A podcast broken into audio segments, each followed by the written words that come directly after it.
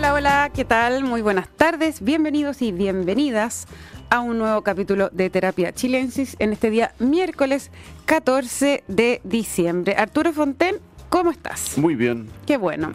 Me alegro. Gusto estar aquí contigo. Qué bueno también por eso. un invitado interesante. Tenemos un invitado muy interesante porque, como dice la canción de Violeta Parra, se va enredando, enredando. ¿O no? Javier Macaya, presidente de la UDI, senador y uno de los eh, protagonistas, diría yo, del acuerdo constituyente que finalmente se firmó este lunes para dar inicio a un nuevo proceso de escritura de una nueva constitución. Así que Javier Macaya, muchísimas gracias por estar con nosotros al teléfono, pero eh, en espíritu. En y espíritu. En espíritu, en espíritu, estoy en Valparaíso, por eso no tenía que ser al teléfono. Oye, un, un abrazo y gracias por la invitación, pues encantado de conversar de este tema que creo que, que es importante. Javier, 48 horas, ¿cierto? Ya han pasado más o menos de esa firma. ¿Cuál es tu, tu reflexión ya con un poquito más de distancia? Ah, yo, yo creo que yo creo que fue un acuerdo importante. ¿eh? Yo, a, mí, me sorprendido que, a pesar de haber algunas personas desde los distintos extremos del espectro político de Chile que, salieron inmediatamente y, es un poco la tónica que yo creo que van a tener en los próximos meses a criticar el acuerdo, a tirarle piedra, a, decir de que era mejor no firmarlo y, y, pienso en gente como el alcalde Daniel Jau, el alcalde de Valparaíso Jorge Chart, el propio José Antonio Castro, el extremo derecho eh, que aparecen diciendo que, que esto que Chile no tenía que cerrar este tema sino que ten, teníamos que preocuparnos comillas, abro comillas, de las urgencias sociales y de los problemas reales de los chilenos. Eh, yo estoy muy contento porque he visto una recepción de, de, personas de, también de distintas sensibilidades políticos que reconocen en, en este acuerdo, primero, la, la, la, la, capacidad de ponerse de acuerdo. En política, así como debería ser lo, contrario, porque en política está siendo en el último tiempo, dada la fragmentación eh, de la política, más fácil los desacuerdos eh, y, lo, y, los disensos que los consensos y los acuerdos. Así que yo, yo de verdad destaco que todas las fuerzas que firmaron el acuerdo el día lunes hayan tenido la capacidad de renunciar a posiciones legítimas y, y, en un resumen muy pequeño para nosotros, para la gente de y la, la actual oposición al gobierno, eh, nos deja muy tranquilos que hayamos diseñado un proceso que es muy distinto al que fracasó el 4 de septiembre pasado. O sea, yo creo que para nosotros la clave eh, es que este proceso se diferencia en todo sentido, en número, en ostentación, eh, en lo que significa tener reglas, en evitar saltos refundacionales, no hay hoja en blanco, eh, hay un anteproyecto. Nos parece que es un, un, un buen acuerdo ¿eh? y yo creo que así ha sido destacado también por, por las personas que les ha tocado analizarlo y ahora viene el trámite legislativo, donde sí. evidentemente también se juega que el acuerdo se respete. Ahí, ahí, ahí es donde yo decía antes que quizás se puede estar enredando un poco porque... Eh, ¿Cómo va a ser? Porque si en el fondo ahora ya pueden, entra la reforma y ahí todo le pueden hacer indicaciones. Entonces puede estar este proyecto dando vuelta en círculo cuánto tiempo o, podemos, o hasta dónde puede modificarse? Mira, lo conversamos ¿eh? Eh, y, de hecho te, lo comento como incidencia, parte de la discusión que tuvimos en el, en, en la, la, el último día, de hecho yo lo planteo así, era que esta, de que este proyecto pudiese entrar por la Cámara de Diputados y no por el Senado, como quizás es la inclinación natural. Este es un acuerdo donde varios senadores fuimos bien, fuimos bien protagonistas y, y se quiere una discusión a partir de, de hartas cosas que se hicieron acá, pero la Cámara de Diputados es un lugar donde hay más fragmentación política y por lo tanto la, la, la, lo, lo, firme del acuerdo, uh -huh. lo estable de este acuerdo se juega también en la capacidad de sacarlo adelante por cuatro séptimos de la Cámara de Diputados. Así, claro. Si vemos que la creatividad, que fue parte del proceso anterior, el acuerdo del 15 de diciembre tuvo varios colgajos y adiciones como desde los pueblos originarios, pasando por las listas de independientes, la incorporación del, del tema de la paridad en su momento, fueron fueron adiciones al acuerdo del 15 de noviembre. Eso entraron eh, en, la, en la tramitación legislativa. Entraron ¿no? en la tramitación legislativa. Yo espero de verdad que el acuerdo del día lunes, eh, salvo algunas cosas que son evidentes, a mí hoy día, y aparecen temas a propósito de qué pasa con la remuneración de los, de los expertos, cuáles son las calificaciones académicas, de experiencia que tengan que tener, porque no viene contenido en el acuerdo. Eh, no sé, estoy pensando en un tema muy concreto que me lo acaban de plantear, ¿eh? que tiene que ver, por ejemplo, con las reglas electorales del Senado, con las que se eligen a los, a los, a los consejeros constitucionales. Y la pregunta es si esas reglas van a ser en todo sentido o solamente electorales, si son también la edad, tú sabes que para ser senador tienes que tener 35 años, no puedes tener 18 años como el, el Ah, verdad, el domicilio, todas esas cosas. Eh, exactamente, hay varias discusiones que se van a dar y, que es obvio y es importante que se den, pero, pero la naturaleza del acuerdo está bien plasmado en lo que se firmó el día lunes y yo y espero sinceramente que, que, ese, que ese acuerdo no sufra grandes modificaciones, porque obviamente si no se pone también en riesgo eh, los compromisos, la palabra que cada uno de nosotros empeñó para que ese acuerdo además se concrete en la discusión legislativa. Ahora, senador, una de las cosas que se conversó el lunes, pero que no está por escrito en el acuerdo, es el tema de las inhabilidades de eh, los eventuales consejeros. ¿cierto? Que no puedan postularse luego al Senado, o sea, en el fondo no puedan ser unos desafiantes inmediatos al Parlamento, quiero decir. ¿Eso también está abierto? Yo lo veo bastante abierto todavía y te confieso que tenemos posiciones diferentes ahí en, entre incluso en los propios partidos respecto a, lo, que, porque acá tienes pro y contra, yo creo que es bueno expresarlo, las inhabilidades están pensadas fundamentalmente no, por, no para ponerle límites a la a, las personas de que puedan, eh, yo creo que nuestro sistema tiene harto, hartas complejidades, nuestro sistema electoral actual y de elección de alcaldes, senadores, parlamentarios, eh, inhabilidades que a mí me parece que no son adecuadas, eh, pero en el, proceso constituyente estaban pensadas básicamente para que personas que sean electas constituyentes eh, no estén pensando en, en, la siguiente elección, sino que cuando construyan la constitución para los próximos 100 años de Chile, no lo hagan pensando en qué parada van en la siguiente elección. Eh, y, de repente, no sé, yo ayer veía un señor disfrazado de chef en el Congreso diciendo que lo que se había dicho el lunes era una cocina, y hay performance, en la Convención Constituyente nos acostumbramos a ver muchas performances identitarias de cosas de disfraces y de cuestiones que, creo que le hicieron muy mal también al, trabajo de la Convención. Eh, y bueno, acá lo que se busca es evitar como la, la ansia de fama personal, ¿te fijas? O sea, y, en eso están pensadas las inhabilidades. Pero por otro lado también hay personas que legítimamente dicen que acá es importante que no existan eh, tope a la democracia, a los partidos, y te lo digo como presidente de uno, nos cuesta mucho conseguir candidatos. Y, que, claro, deje inhabilitado a personas que a lo mejor tengan un rol destacado. Eh, en mi caso personal, yo estoy muy contento, por ejemplo, con lo que fue el, compromiso y el desempeño de, de, mis convencionales constituyentes. Creo que hicieron una buena labor eh, claro, pero es distinto. es distinto en el sentido de esto que tiene que pasar después por el Congreso, ¿o no? Exactamente, exactamente. O sea, aquí se genera un conflicto de interés, ese es el punto. Sí, sí, y básicamente, mira, básicamente está la, la, la, discusión yo creo que se va a centrar en, estas dos cosas. O sea, queremos constituyentes que solamente estén dedicados y preocupados de hacer la pega para, para que una constitución tenga eh, una perspectiva de futuro o también tengan algún interés legítimo personal eh, o ilegítimo personal en, cómo van a ir en la siguiente elección. Y eso lo hemos vivido harto los últimos dos años con las discusiones de los retiros, eh, con, la discusión constituyente inmersa en una serie de procesos electorales. En los últimos dos tres años hemos tenido casi diez elecciones.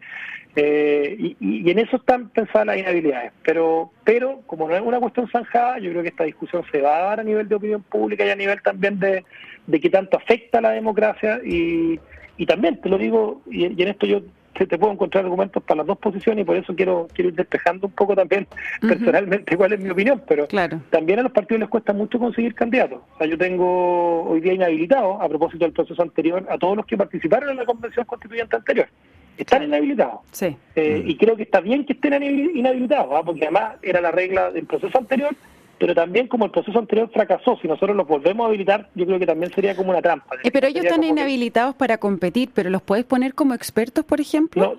No, no lo dejamos, eso lo dejamos explicitado, de que ah, tampoco podían ser como expertos. Pero, pero la pregunta es, ¿qué inhabilidades vas a tener respecto a las personas que participen ahora en este proceso, mm. eh, en el que se inicia en enero, respecto a las futuras elecciones? Eh, quizás, y ahí hay un término intermedio, respecto a elecciones de orden más territorial, municipales, gobernadores regionales, eh, pensando en, cosas que se van a discutir en la convención, quizá puede haber ahí una, una limitación adecuada, que es la siguiente elección que viene el año 2024.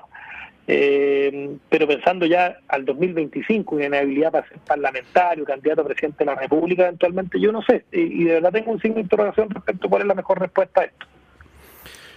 Javier, encantado que estés aquí y felicitaciones por tu participación en un plan acuerdo que tiene proyección histórica sin duda. Oye, mira, eh, simplemente para que para aclarar un poco primero las reglas, porque no sé si todos tenemos bien claro cómo va a funcionar esto.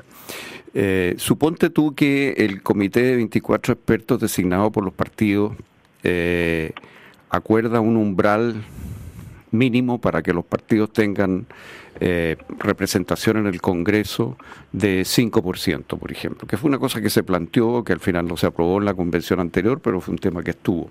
Suponte que ellos acuerdan eso, que el sistema excluye partidos que tienen menos de 5% de votación como partidos con representación parlamentaria, como en Alemania.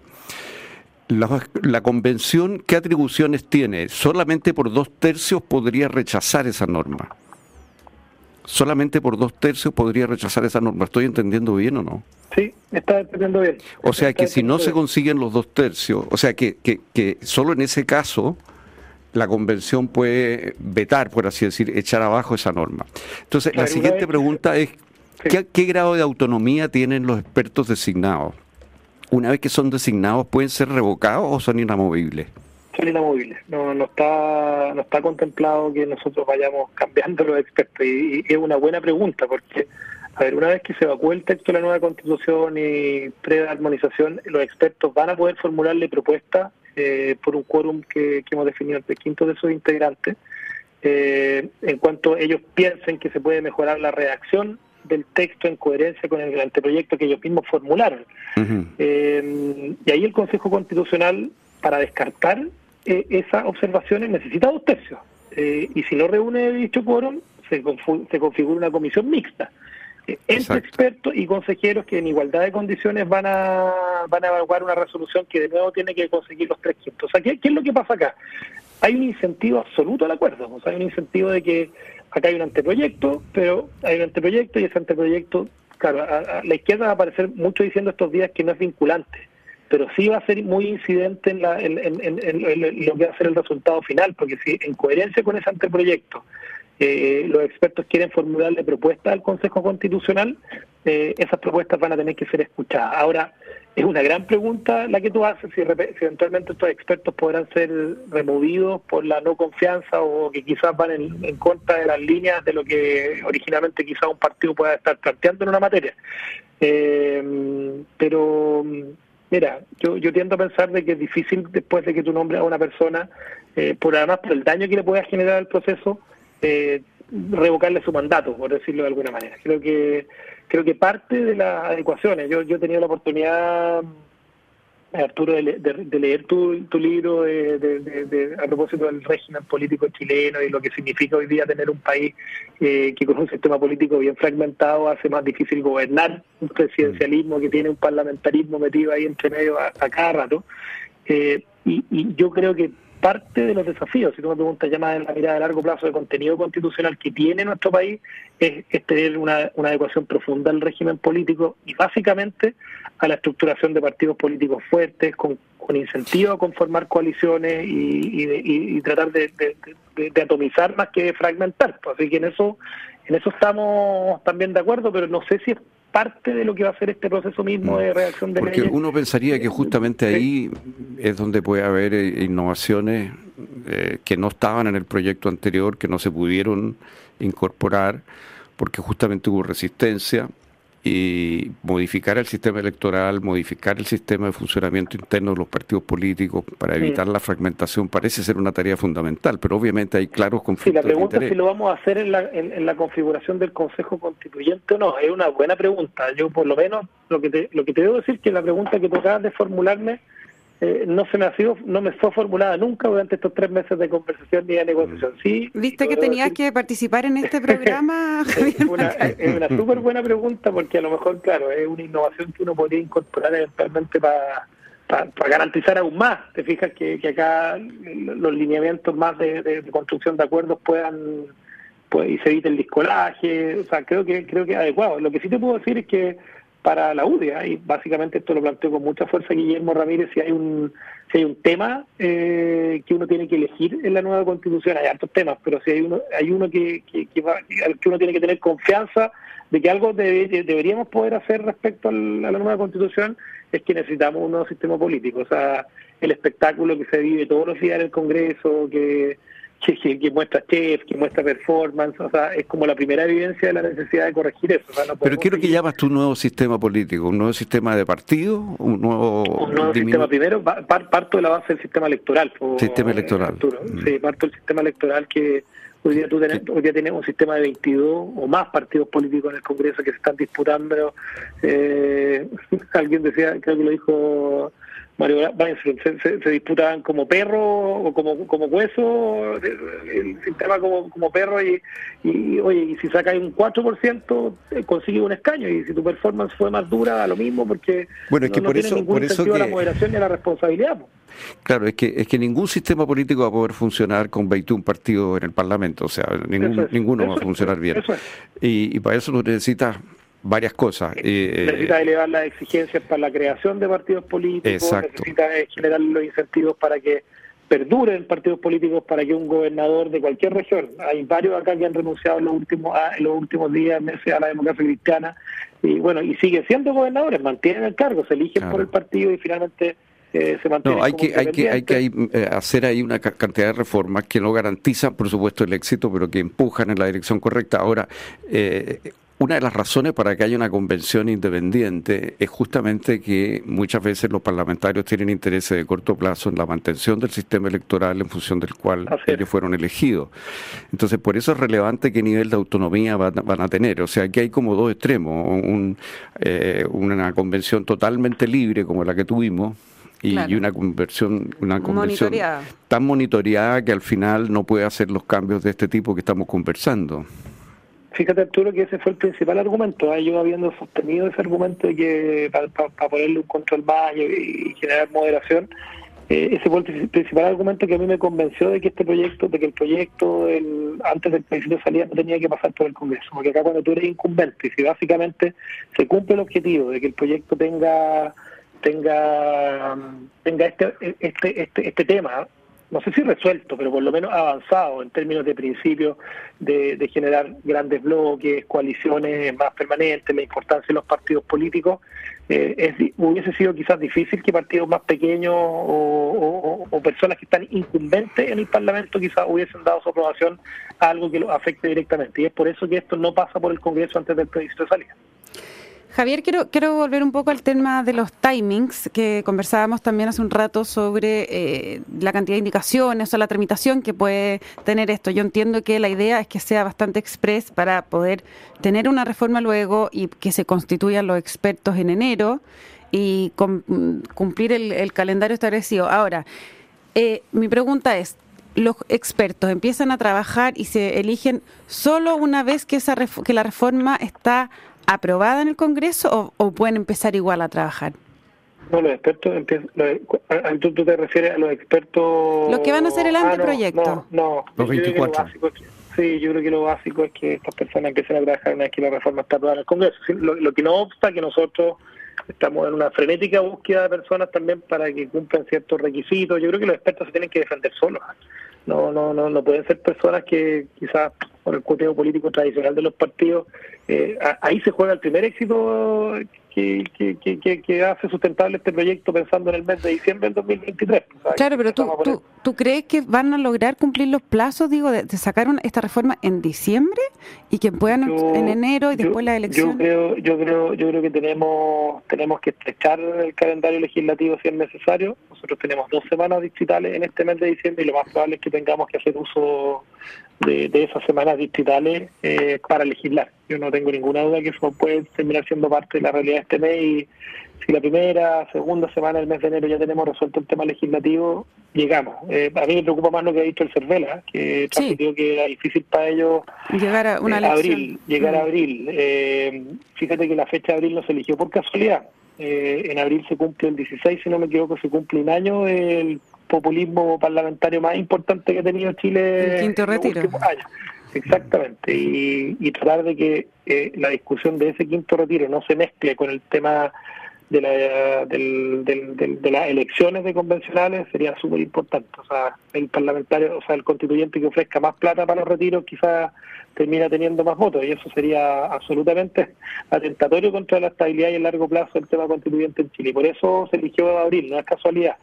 Eh, pero estamos viendo otra alternativa ahí para ver de qué manera, bueno, y si en mayo no, no debiera ser tan grave que, que, porque eso es una discusión que parte, no creo que se haya votado, bueno, vamos a ver cómo, cómo la coyuntura electoral no se mezcla con el populismo que se ve en el Parlamento eh, de cuando, cuando a propósito de las elecciones. Y, esa es la razón, pero, pero lo que sí me dejó tranquilo es que al menos, al menos, esto también es una cuestión que tiene que ver con la elección y que no se mezclen con discusiones de este tipo, al menos vamos a tener la elección de salida, el plebiscito de salida en el mes de diciembre. Eso eso eso no se ve ningún inconveniente por parte del, presidente del CERVEL y eso nos parece una, buena declaración también. Ya, hoy, eh, senador Macaya, hoy día en la mañana la polémica es si los expertos deben ser pagados o no pagados.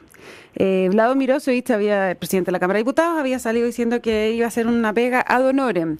Luego el presidente, esta mañana, el presidente Boric, dice no, que tienen que ser pagados porque eso también asegura eh, independencia y si no, solamente los ricos o quienes tengan mecenas pueden participar en la política. ¿Cómo lo ve usted? Yo no, yo no sé si un millón y medio, un millón ochocientos mil pesos, que era lo que ganaban los convencionales en, el proceso anterior, te garantiza que, que, que, que gane en independencia. muchos académicos, personas destacadas del mundo que uno piensa eh, piensa convocar a esto, no, yo te aseguro que para muchos de ellos eso no hace la diferencia, al contrario, incluso preferirían mantener independencia sin recibir esa remuneración. Ahora, eh, yo tiendo a empatizar con el argumento del, del más allá del, del, presidente de que solamente los ricos, creo que es bueno que reciban una retribución, creo que me, parece adecuado, y el argumento que voy a defender cuando esto eh, vaya al, debate parlamentario. Esto no se acordó en la convención, lo vamos a conversar probablemente también con, los, con, Chile Vamos y yo espero que, que, finalmente termine siendo, no, estoy pensando en grandes remuneraciones, ¿ah? creo que tiene que ser algo ajustado al tiempo que le van a dedicar a esto, que no hace poco, ¿ah? yo le, paso la aviso, le, paso la aviso a todos los que quieren ser expertos que se quedan sin vacaciones porque empezamos a trabajar. ¿Y, con dedicación exclusiva? Yo creo que no. Yo creo que no debe ser dedicación exclusiva, fíjate. Eh, en eso. Porque le va a bajar el umbral de candidatos bastante. Sí, totalmente. Totalmente nos va a bajar el umbral de candidatos. Así que yo tiendo a pensar de que no tiene que ser con dedicación exclusiva y, tiene que y tiene que tener una remuneración, remuneración adecuada. tipo de consejero del Consejo para la Transparencia, y otros cargos que son más o menos similares en el aparato público que uno podría analogarlo a lo que a lo que podría hacer esto, este rol de los expertos. Senador, y como para visualizar un poco lo que, lo que se viene, uno podría decir que en el, eh, ya se me olvidó cómo se llama, el comité de árbitros, así se llama, ¿no? Que van a haber 14 personas. Esas personas son abogados y abogadas constitucionalistas, por así decirlo. Se, llama, se llama Comité Técnico de Admisibilidad. Es como, es como, una, es como una especie de tribunal. ¿ah? pero, pero ¿cuál es la característica? característica mira, yo, diferencia, sí, a diferencia de los expertos, donde tú tienes que tener personas, esa, esa es mi mirada, que, tengan experiencia en lo público, en la implementación de políticas públicas, oye, obviamente no solamente abogados constitucionalistas en materia de transporte, salud, educación, pensiones, o sea, yo creo que se requieren personas con distintas miradas desde el mundo, no solamente de la ciencia social, la ingeniería, el derecho. Eh, en el Comité Técnico de Admisibilidad, si tú me preguntas a mí, eh, creo que es más jurídico. Eh, eh, es una definición más de, corte, como de tipo, de, definición de tipo procesal, de tipo jurídico, de tipo... de, zanjar una disputa en función de la transgresión de normas, en este caso de derecho. Ya, o sea, más bien constitucionalista. a ellos les veo mucho más cara de abogados eh, no sé si constitucionalista, ¿eh? quizás personas que hayan sido árbitros, eh, que, tengan experiencia en resolución de conflictos jurídicos. Pero de ese corte. Y en los expertos es más bien los expertos en política. En políticas públicas, pongámosle políticas públicas, porque expertos en política no siempre puede ser un buen sinónimo. Expertos en políticas públicas.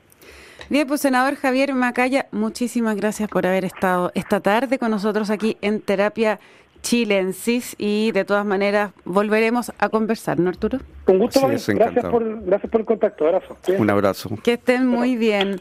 Les cuento a todas y todos que la transformación digital de tu negocio nunca estuvo en mejores manos. En Sonda trabajan para que disfrutes tu vida, innovando y desarrollando soluciones tecnológicas que mejoran y agilizan tus operaciones. Conócelos hoy Sonda Make It Easy. No se vayan de Radio Duna porque a continuación información privilegiada al cierre y luego sintonía crónica Epitafios junto a Bárbara Espejo y Rodrigo Santa María. Que estén todos y todas muy bien y nos encontramos mañana a las 8 con más Terapia Chilense. Buenas noches. Muy buenas noches.